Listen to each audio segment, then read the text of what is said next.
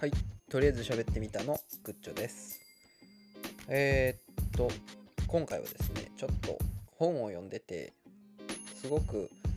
えーなんかグッときたというか、ああ、なるほどなと思った、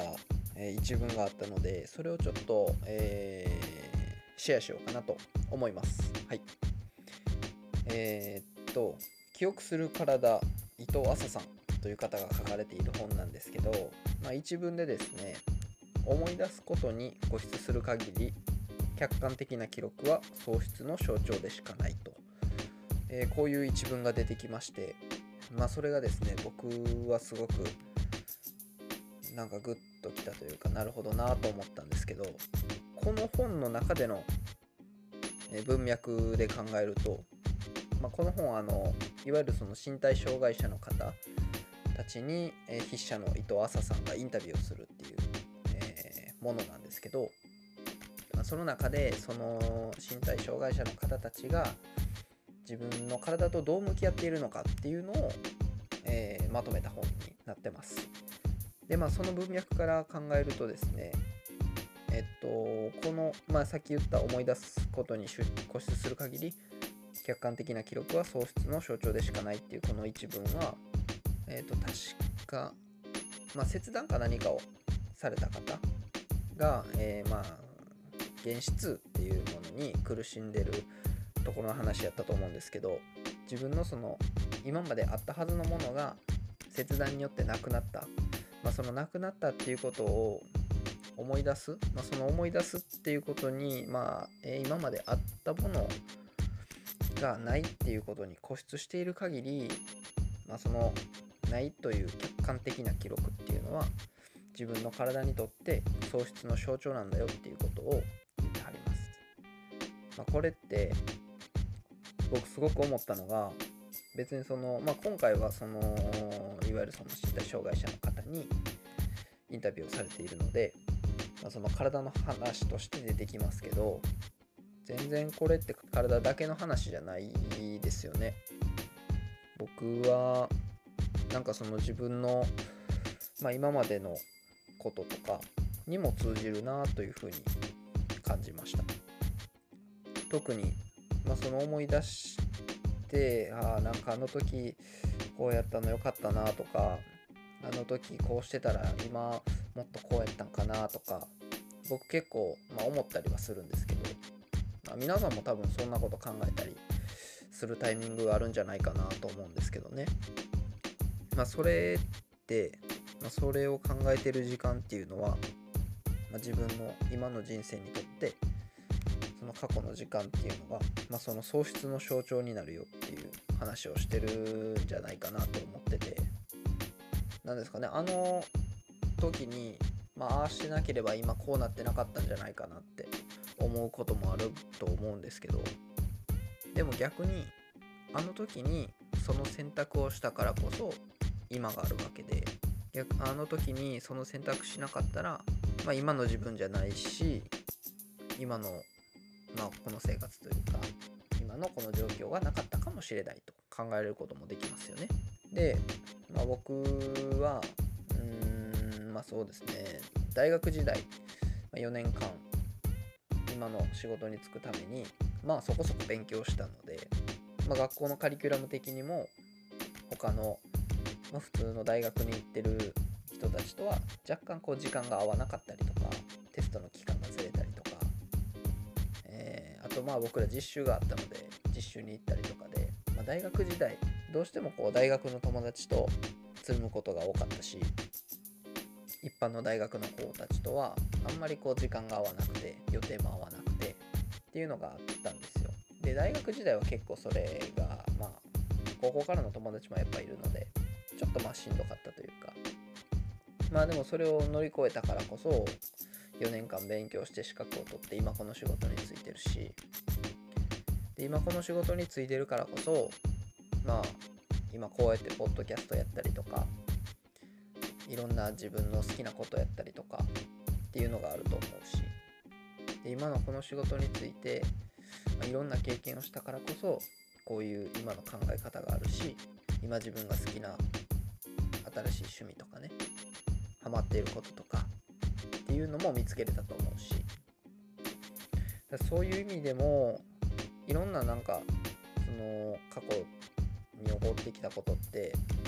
まあ、いいことだけじゃなくてきっと悪いこととか悲しいこととかもあったと思うんですけどやっぱそれもひっくるめて今があるしそれもひっくるめた今を認めてあげるべきやし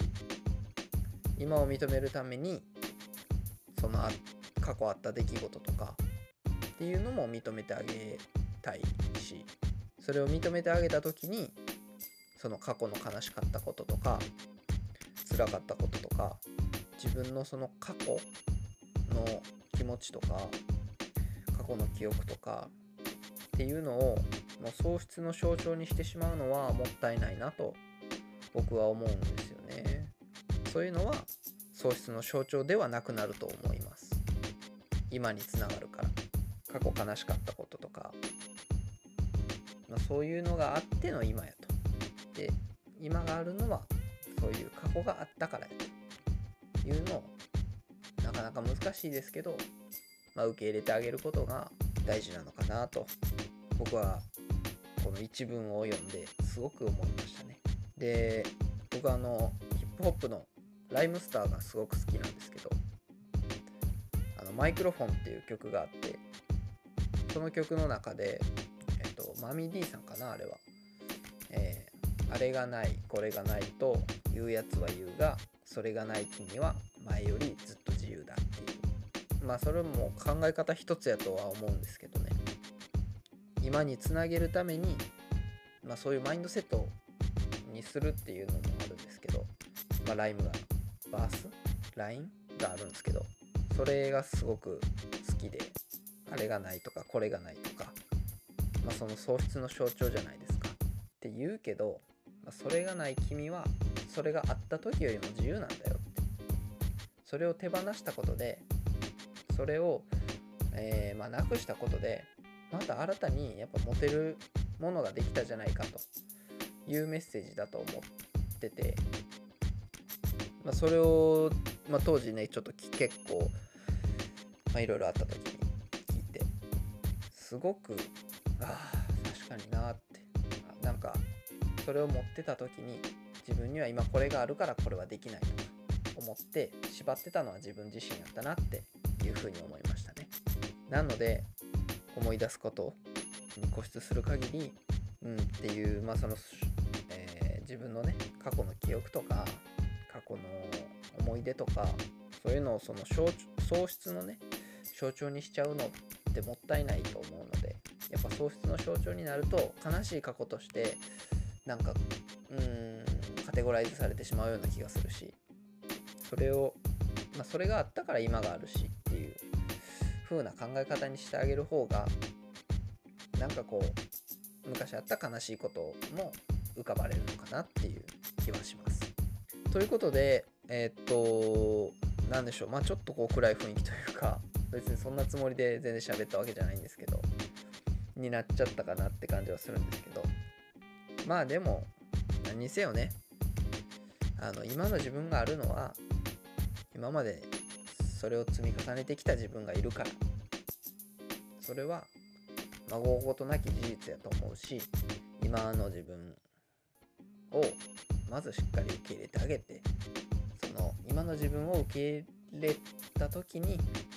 過去の自分とか過去悲しかった記憶とか